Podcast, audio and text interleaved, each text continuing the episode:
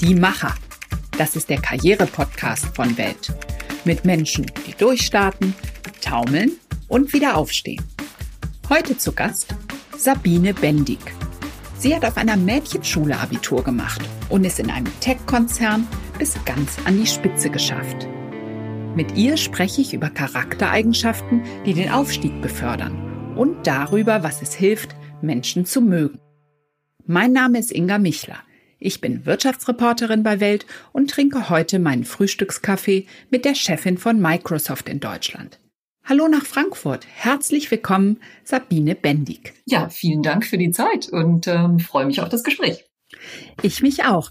Sagen Sie vielleicht ganz zum Start, was müsste ich denn mitbringen, damit Sie mich bei Microsoft sozusagen vom Fleck weg einstellen würden? Egal, ob gerade eine Stelle ausgeschrieben ist oder nicht, gibt es da Qualifikationen, bei denen Sie einfach nicht Nein sagen könnten? Also ich persönlich glaube nicht, dass es die eine Qualifikation gibt. Wir haben unglaublich viele unterschiedliche Anforderungen und Rollen und deswegen glaube ich, gibt es auch viele, viele unterschiedliche Menschen, die für uns arbeiten. Was es allerdings gibt, ist, ist glaube ich, ein klares Verständnis im Sinne, was, was sind unsere kulturellen Grundwerte? Ähm, solche Themen wie so ein Bekennen zu Diversität und Inklusivität, ähm, wirklich respektvoll miteinander umgehen, ähm, Integrität, ähm, äh, Authentizität, ähm, das sind Dinge, die uns wichtig sind. Ähm, mhm. und ähm, natürlich gerade, wenn man da über Führungskräfte spricht, auch diese Bereitschaft, wirklich als Rollenmodell unsere Kultur und unsere Werte zu leben, unseren Mitarbeitern zu vermitteln und einfach mit Menschen zu arbeiten, sie zu befähigen, ähm, mehr zu erreichen. Und wie mein Chef immer sagt, you join Microsoft to make others cool, not to be cool yourself. Hm.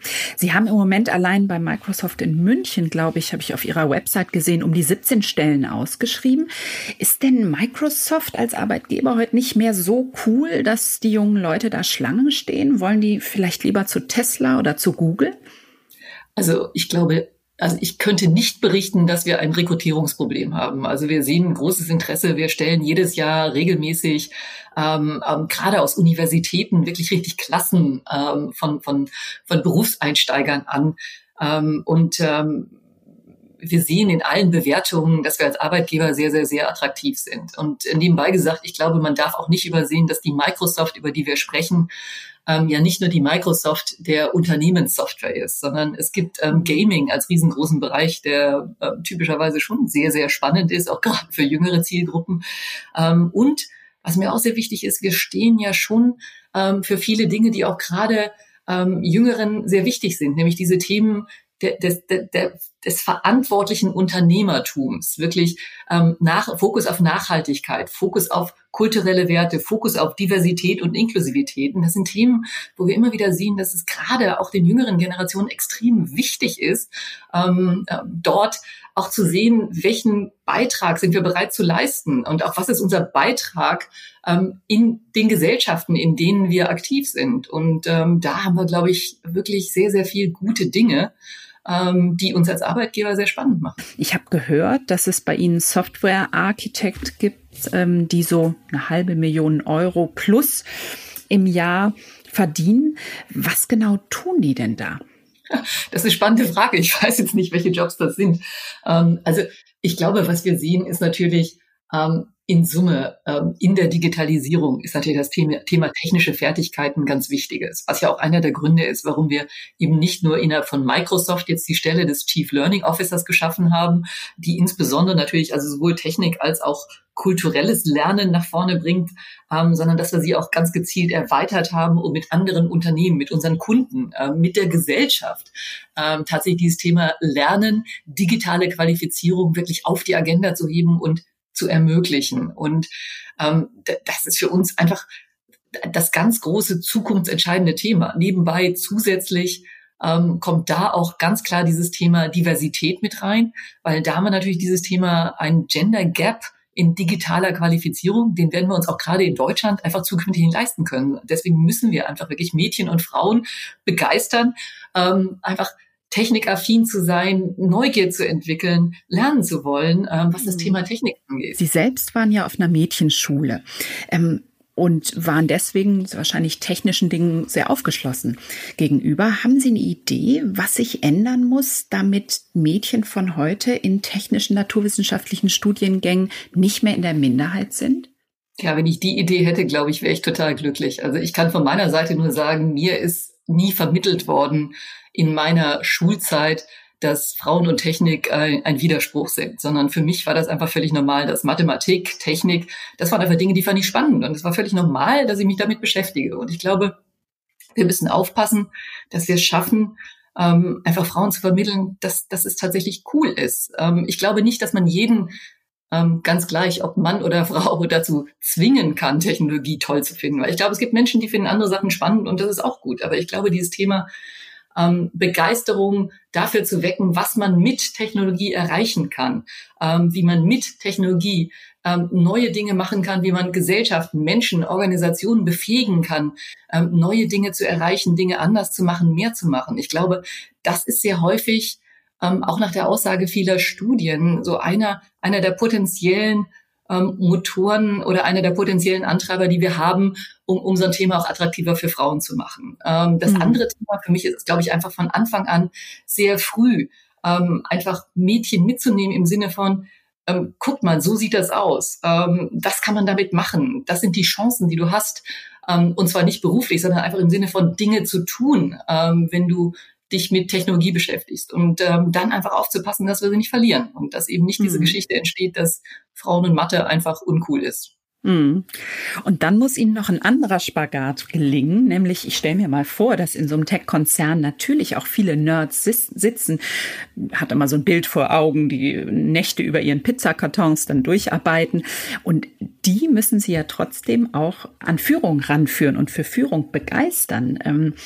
Ja, wie, wie schaffen Sie das? Wie gelingt es Ihnen, diese Talente tatsächlich dann auch zu qualifizieren, Menschen zu führen? Ich bin ja jemand, der der festen Überzeugung ist, dass jeder Mensch für sich eigentlich einzigartig ist mit seinen Stärken, seinen Schwächen. Und ich glaube, es gibt großartige ähm, Experten, die eben auch Expertenkarrieren machen. Es gibt Menschen mit unterschiedlichsten Hintergründen, ob technisch, ähm, ob betriebswirtschaftlich, ob sie Philosophie studiert haben oder was auch immer, ähm, die einfach ähm, die, die Begabung dafür haben, ähm, ähm, mit Menschen umzugehen, Menschen zu führen ähm, und, und irgendwie früher oder später tatsächlich dann auch in Führungspositionen landen. Und ich glaube, man muss es wirklich schaffen, ähm, mit, mit viel Empathie, ähm, Zuhören, Verständnis, ähm, einfach die Stärken von Menschen zu erkennen ähm, und sie ihren Stärken entsprechend am besten einzusetzen und ihnen zu helfen, auf diesen Stärken aus, aufzubauen und zu wachsen, mit diesen Stärken zu wachsen. Ähm, und ich glaube, dann, dann werden sie wahrscheinlich durchaus die eine oder andere überraschende Veränderung sehen von jemand, der extrem technisch orientiert von seiner Ausbildung war ähm, und sich dann sehr erweitert zu jemand, der wirklich ein echter ähm, Leader wird im, im Sinne von Menschen zu befähigen. Übrigens, dazu muss man nicht zwingend feste ähm, Teams haben, die an einen berichten, sondern ein Leader kann man auch sein, indem man Teams der unterschiedlichsten Art und Weise zusammenholt, begeistert, auf ein Ziel ausrichtet und mit denen gemeinsam was erreicht. Mhm. Ähm, und sie werden ähm, eben ähm, viele Menschen sehen, die, die, die einfach für sich über Zeit ähm, die Mission finden, die Leidenschaft finden, die sie antreibt, in der sie sehr gut sind und da werden sie Erfolg haben. Und das werden dann sozusagen, da gibt's verschiedene Schienen und das eine sind die Experten, die von ihrer Leidenschaft getrieben sozusagen ihr Spezial-Know-how einbringen und das andere sind dann sozusagen die Leader, die äh, sich mehr dem verschreiben, ganze Gruppen zu motivieren. Ja, also wenn Sie mich fragen, ich hab, bin ja jemand, der eine große Liebe zur Technik hat. Ich nenne mich ja immer so ein bisschen so den, den Nerd ähm, den, im Geheimen. Ähm, allerdings habe ich eben auch eine echte Leidenschaft dafür, mit Menschen zu arbeiten. Und insofern bin ich dann vielleicht so eine Art Hybridmodell. Ja, und Sie haben ähm, mal gesagt, dass Sie Menschen so sehr mögen. Das haben Sie erst sehr spät ähm, gemerkt. Wie kam das? Ja, das ist mir, glaube ich, einfach, also mir ist mir, also zwei Dinge. Ich glaube, dass ich Menschen mag. Das war immer implizit, glaube ich, war das immer da, aber so diese, diese, ähm, diese Erkenntnis, so ganz klar im Sinne von, das ist eigentlich etwas, was mich wirklich antreibt jeden Tag, was mich antreibt, besser zu werden, mehr zu machen. Ähm, was, was wirklich für mich einfach äh, die positivste Motivation überhaupt ist. Das ist etwas, was ich tatsächlich erst nach ein paar Jahren dann wirklich für mich gemerkt habe, dass das mir einfach persönlich sehr wichtig war. Gab es ähm, so einen Schlüsselmoment? Also ich glaube, es ist, es ist einfach so eine Entwicklung, die geschieht. Ähm, da gab es, glaube ich, keinen Schlüsselmoment. Es gab einen Schlüsselmoment für mich bei dem Thema tatsächlich ähm, Rollenvorbild als Frau. Ähm, da gab es wirklich so einen Schlüsselmoment, wo ich dann festgestellt habe, das war mir nie so klar, wie wichtig das für andere Frauen ist. Mhm. Ähm, dass es Menschen wie mich gibt, ähm, die eben ihren Weg gemacht haben und wo man sagen kann, ja, das ist tatsächlich zunehmend normal, dass es Frauen in solchen Positionen gibt. Und das habe ich tatsächlich eines, also das war so innerhalb weniger Wochen sind, sind einige ähm, ehemalige Mitarbeiterinnen von mir auf mich zugekommen und hatten irgendwie Gesprächsbedarf und wollten mit mir noch darüber reden, wie sie jetzt gewisse nächste Schritte angehen.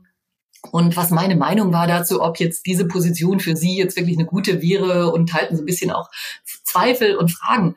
Und da ist mir erst aufgefallen, wie wichtig das ist, ähm, dass man tatsächlich diese Rollenvorbilder hat, mit denen man, die, die auch ansprechbar sind, mit denen man tatsächlich auch mal so diese Dinge, die man vielleicht jetzt nicht mit seinem direkten Chef teilen würde, auch mal teilen kann und auch ein bisschen Ermutigung bekommen kann. Bevor es weitergeht, noch ein kurzer Hinweis in eigener Sache. Wir haben bei Welt einen neuen Podcast zum Thema Finanzen und so klingt er. Geld ist eines der größten Tabuthemen in Deutschland. Es scheint sogar einfacher zu sein, über Sex zu sprechen. Dabei ist doch klar, wir alle brauchen Geld. Ich will das Schweigen brechen. In meinem Podcast. Ich will herausfinden, wie werde ich reich. Ob ich das schaffe? Hör rein. Wie werde ich reich? Auf welt.de slash wie werde ich reich und bei Podimo. Ja, hallo zurück. Weiter geht's mit Die Macher und Sabine Bendig. Frau Bendig, nun muss man als Chefin nicht nur Menschen mögen, sondern andere auch dazu bringen, das zu tun, was man selbst für richtig hält. Wie machen Sie das? Also zuallererst glaube ich ja nicht daran, dass ich klüger bin als die Summe äh, meiner Mitarbeiter. Wir haben viele gut ausgebildete, kreative, super engagierte Leute. Und ähm, ich glaube, man muss es schaffen, Menschen die, die Richtlinie zu geben und dieses wo geht's hin und dieses äh, befähigen, miteinander zu arbeiten. Aber da muss man schaffen, auch Menschen die Freiheit zu geben, ähm, Dinge zu tun, also auch ein bisschen Leine lassen. Und ich bin schon jemand, der sehr viel Wert auf ähm, offene Diskussionen legt und auch auf unterschiedliche Meinungen. Und wenn man so schaut, mein Führungsteam, würde ich behaupten, ist tatsächlich aus sehr unterschiedlichen Persönlichkeiten zusammengesetzt, weil ich schätze wirklich die Diversität und die unterschiedliche Perspektive in der Meinungsfindung. Und ähm, bin schon jemand, der eben durchaus auch ähm, in der Lage ist zu sagen, Mensch, da habe ich so noch nicht drüber nachgedacht, ähm, da ist ein Punkt, müssen wir nochmal ähm, anpassen. Aber am Ende des Tages, man muss sich natürlich trauen, nach dem Zuhören, dem Diskutieren eben eine Entscheidung zu treffen und diese Verantwortung zu übernehmen und Menschen mitzunehmen im Sinne von, warum entscheide ich so? Hm. Und diese Nachvollziehbarkeit im Sinne von, warum fällt eine Entscheidung, wie sie gefallen ist. Ähm, das ist für mich schon sehr Wichtiges. Ja, Sie wirken ja mit dem, was Sie sagen, eher wie ein verständnisvoller, beherzter Mensch. Ähm, Frau Nikuta aus dem Bahnvorstand hat mir in diesem Podcast gesagt, man brauche, um Führungskraft zu sein, eine gewisse Härte. Liegt sie da falsch in Ihren Augen? Also ich glaube, sie brauchen die Härte vor allen Dingen. Ähm, also ich glaube, was sie brauchen, ist Resilienz. Ich würde es gar nicht Härte mhm. nennen. Ich hätte, ich hätte gesagt, sie brauchen Resilienz. Sie müssen in der Lage sein, ähm, ähm, schwierige Situationen für sich selbst positiv ähm, ähm, zu sehen, ähm, zu nutzen, als Lernmöglichkeiten zu nutzen ähm, und dort rauszugehen, ohne das Gefühl zu haben, das ist für, also dass das vielleicht mal ein, ein Misserfolg, ein, eine Bewertung ihrer Fähigkeiten oder ihrer Person ist. Mhm. Ich denke auch, was sie brauchen, ist natürlich ähm, den Mut, ähm, Meinung zu haben ähm, und Entscheidungen zu treffen. Und ähm, es ist nie so, dass Dinge so 100 Prozent eindeutig sind, dass es gar keine andere Entscheidung geben kann. Und ich glaube, diesen Mut und diese Durchsetzung, Durchsetzungsfähigkeit dann zu sagen, okay, wir gehen jetzt hier lang nach Abwägung aller Dinge, das müssen sie haben. Mhm. Aber ich würde das jetzt nicht Härte per se Ja, und wenn Sie Resilienz sagen, dann heißt das ja auch, dass man nach Niederlagen wieder aufstehen muss. Ähm, welche Niederlagen mussten Sie denn einstecken oder an welche größeren erinnern Sie sich? Ja, ähm, also ich, ich muss zugeben, ich habe in meinem Leben mit Sicherheit eine ganze, ganze Zahl an, an, an, an einfach Niederlagen gehabt, wie jeder Mensch. Ähm, und das sind ähm, Situationen, wo sie, wo sie unbedingt etwas erreichen wollten, unbedingt ein Projekt gewinnen wollten und dann ist es doch anders gekommen und, und dann schauen sie drauf und sagen, aber warum denn? Oder sie wollten unbedingt eine Position und haben die nicht bekommen. Oder ähm, ich, ganz am Anfang ähm, hatte ich ja tatsächlich, ich hatte dieses Projekt entwickelt, ich wollte gerne in den Vertrieb gehen, weil ich der Meinung war, dass ich das sehr gut kann. Ähm, Und dann schaute mich damals ähm, der, der, der ähm, Manager an, ähm, dem ich das erzählte und sagte, Mensch, ich würde wahnsinnig gern in, in eine Vertriebsposition ähm, bei dir gehen. Und er schaute mich an und sagte, ich glaube ja auch, dass du das kannst. Ich weiß nur nicht, ob unsere Kunden akzeptieren oder ob unsere Kunden es für glaubwürdig halten, dass eine Frau Technologie verkauft. Hui, hui. Ähm, Wann, in welchem Jahr ja, war das? reden wir über viele, viele Jahre. Das ist sehr lange her. Aber ich glaube, diese Punkte, dass jemand ähm, sie anschaut und, und sozusagen in ihrem, also ich glaube auch in, in seinem oder ihrem besten ähm, Wollen, ähm, also wirklich gut gemeint, dann irgendwie sagt, ich weiß nicht, ob das nicht zu schwierig ist für dich oder ich weiß nicht, ob das nicht äh, ob das wirklich machbar ist, ob das eine Frau machen kann. Also ich glaube, solche Punkte habe ich schon häufiger mal gehabt, gerade am Anfang meiner Karriere. Und ich glaube, dann ist es einfach für mich immer der Ansporn gewesen zu sagen, okay, ich weiß, wo ich hin möchte. Ähm, auf die Art wird es nicht funktionieren. Was mache ich jetzt, um weiter meinen Weg zu gehen? Ja? Und ähm, mhm. für mich war es immer ein Ansporn. Also dieses Weitermachen unbedingt und immer wieder aufstehen ist sicher eine Eigenschaft, die Sie weit gebracht hat.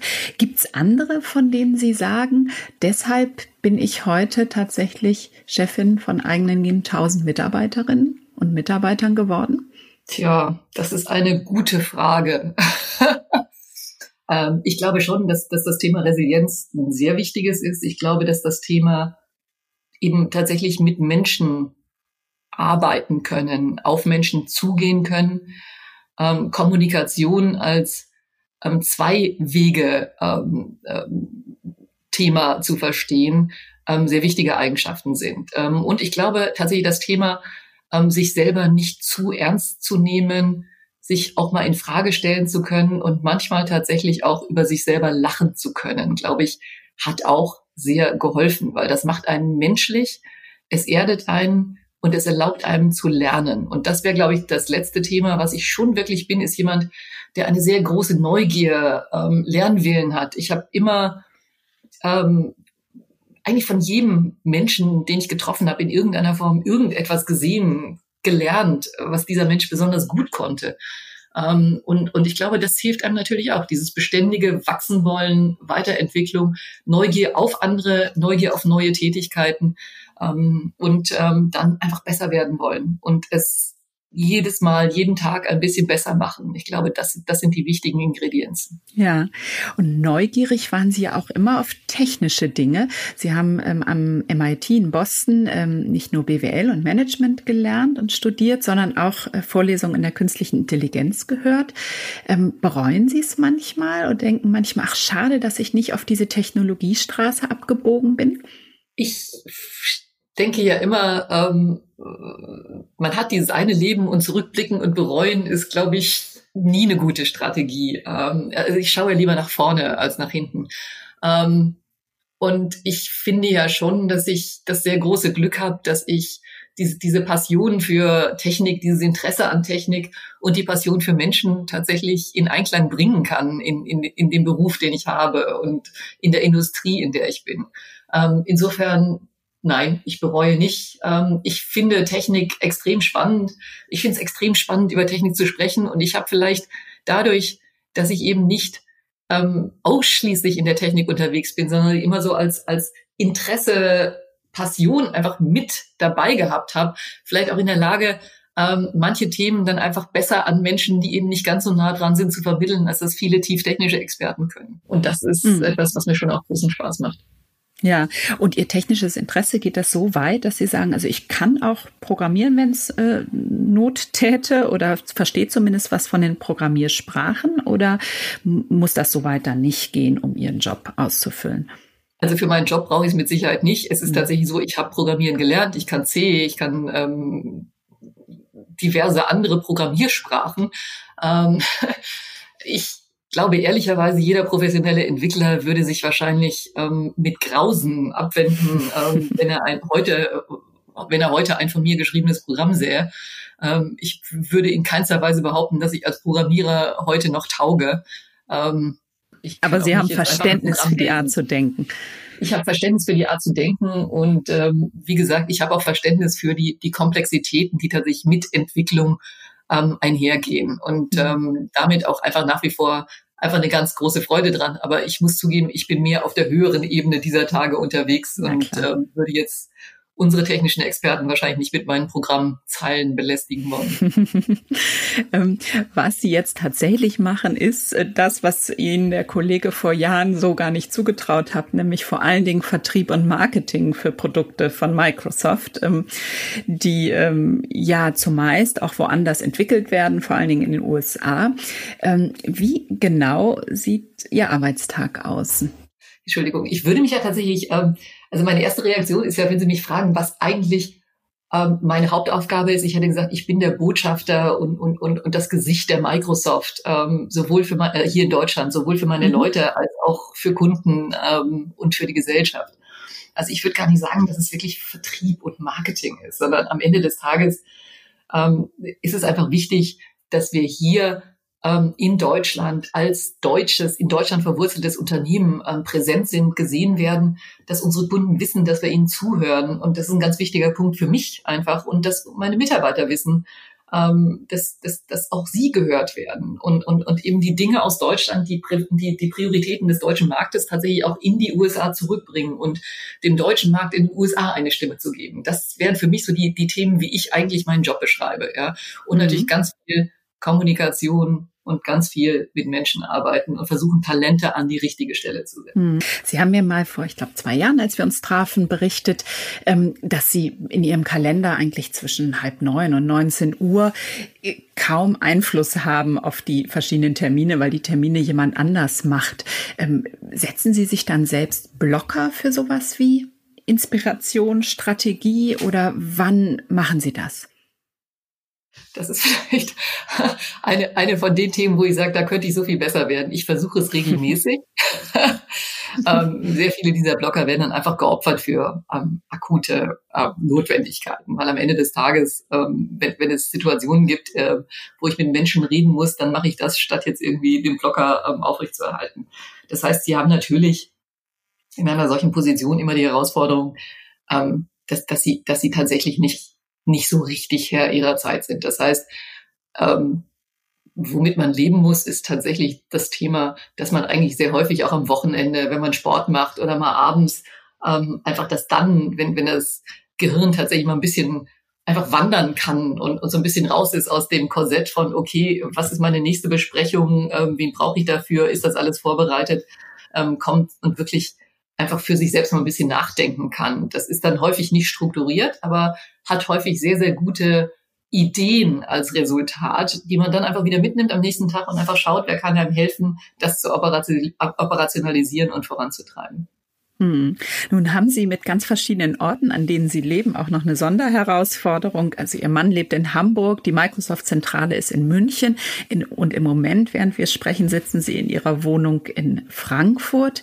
Ähm, wie haben Sie das in den letzten Monaten speziell mit Corona unter einen Hut gebracht und sind zwischen all diesen Orten und womöglich auch noch wichtigen Kundenterminen und Mitarbeiterterminen dann gependelt oder ist das alles online gegangen sozusagen? In den letzten Monaten war wirklich 100 Prozent online. Also 100 Prozent virtuell, ob Kundentermine, ob Veranstaltungen, ob Mitarbeitergespräche.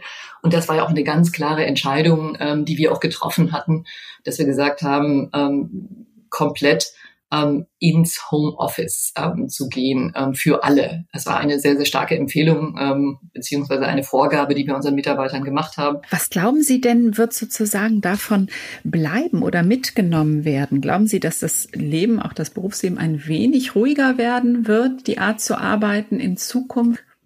Also ich würde tatsächlich virtuell nicht mit ruhiger übersetzen. Also ich bin der festen mhm. Überzeugung und ich höre das auch von sehr, sehr vielen Kunden, dass das Thema ähm, virtueller Meetings ähm, ein deutlich größerer Bestandteil bleiben wird, auch mittel- und langfristig. Ähm, das heißt, man, man fragt sich schon mehr, macht es wirklich Sinn, für diesen einstündigen Termin jetzt zu reisen oder kann man nicht wirklich virtuell äh, miteinander sprechen und das Gleiche erreichen? Ähm, insofern, glaube ich, gibt es diesen Prüfstein. Ich würde aber nicht behaupten, dass virtuell tatsächlich ruhiger heißt, sondern was, was ich tatsächlich gesehen habe, was wir übrigens in unseren Daten, wir haben ja auch für uns selber ähm, so ein bisschen analysiert, ähm, was hat dieses Thema ähm, ähm, komplett virtuell miteinander arbeiten eigentlich ähm, in der Art, wie zusammengearbeitet wird, bewirkt. Und ähm, da ist virtuell nicht ruhiger, sondern virtuell ist tatsächlich die, die größere Herausforderung, insbesondere für Führungskräfte. Also was wir hm, gesehen verdichteter haben. Verdichteter alles, ne? Mhm. Es war verdichteter, mehr Meetings, kürzere Meetings und viel, viel, viel mehr Kommunikation, die von den Führungskräften ausging im Sinne von ähm, mit Leuten checken, wie geht's ihnen, wo sind sie? Also so ein bisschen dieses Menschen abholen, ähm, Kommunikationsmöglichkeiten anbieten, ähm, auf Menschen zugehen ähm, in, in der virtuellen Art und Weise. Das heißt, was wir gesehen haben, ist tatsächlich gerade bei Führungskräften ähm, tatsächlich eher noch fast ein bisschen Verdichtung, ähm, einfach durch erhöhte Kommunikation neben den normalen Besprechungen. Hm. Nun hat ja äh, Microsoft gerade erst zwei Jahre sind es, glaube ich, her, diese neue Zentrale in München eröffnet, die gleichzeitig so als Tempel des New Work äh, galt, mit offenen Räumen und Meeting- und Think Spaces. Hat sich denn dieses Konzept quasi schon wieder überlebt, bevor es richtig losgegangen ist?